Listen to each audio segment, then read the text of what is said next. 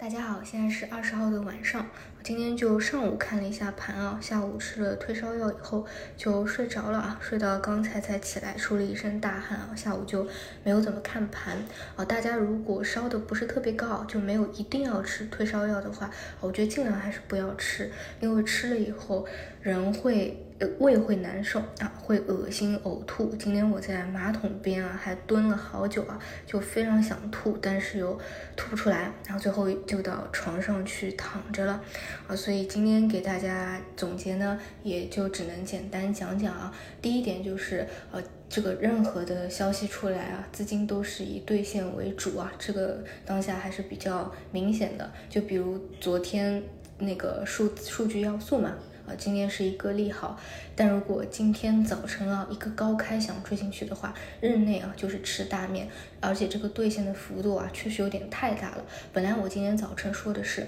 如果说趋势股啊高开，一般来说是不不考虑啊在利好的情况下去追的，因为趋势股一定是低吸啊，千万不要去追高，哪怕你日内能够有一个浮盈，但是你很难说之后遇到一个回调的时候啊会不会由盈转亏。但是上午讲。过，如果说一个高开以后有资金做兑现，对吧？一个下杀以后再能够转强的话，可以去关注一下有没有一个性价比高的一个机会。但是结果今天啊，不仅仅是啊没有任何的承接啊，一路的下杀啊，这个还是比较夸张的，而且。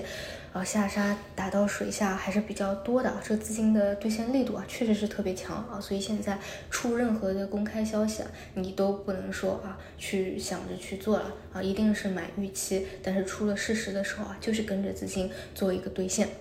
所以今天你回过头来看呢，反而啊，只有兑现高抛的一个节点啊，是没有任何去介入的一个节点的，否则就是一个吃面啊。那这一块只能再看看明天啊，资金还有没有做一个反包修复吧。反正今天这个走势啊，确实是比较弱的。然后再来讲一讲后市的一个看法吧，就是这一波啊，其实已经回调了蛮多天了啊，幅度也是比较多了。其实你回过头来看啊，是不是又来到了三千点附近啊？好像马上又要打响三千点的一个保卫战了。所以想讲的呢是啊，跌了以后啊，什么时候再能够去博弈一个指数层面的超跌反弹啊？我个人目前的想法是，如果再能够有指数层面再去杀一杀，然后再杀。跌一下，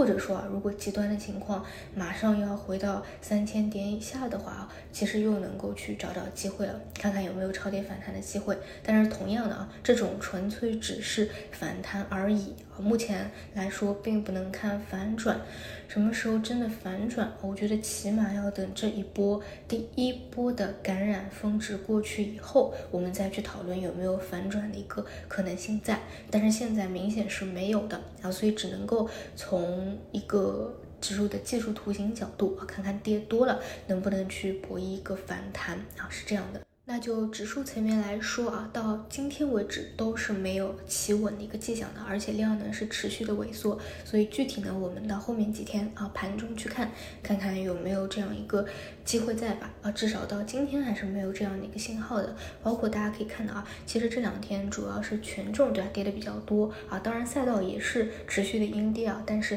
相对来说。已经是比较抗跌了啊，再加上今天的话，有一些细分的方向啊，也是出现了一定的反弹的，比如说像风电的方向啊，包括汽车零部件的方向，这两天都比较抗跌，因为汽车有在经济工作会议当中提到过嘛。啊，这个促进消费，新能源汽车也是一个环节，所以这一块的共识呢，相对来说会比较多一点。所以啊，一个是关注这些有没有企稳的一个迹象在吧，另外就是搭配指数啊，我们在保持耐心的等待。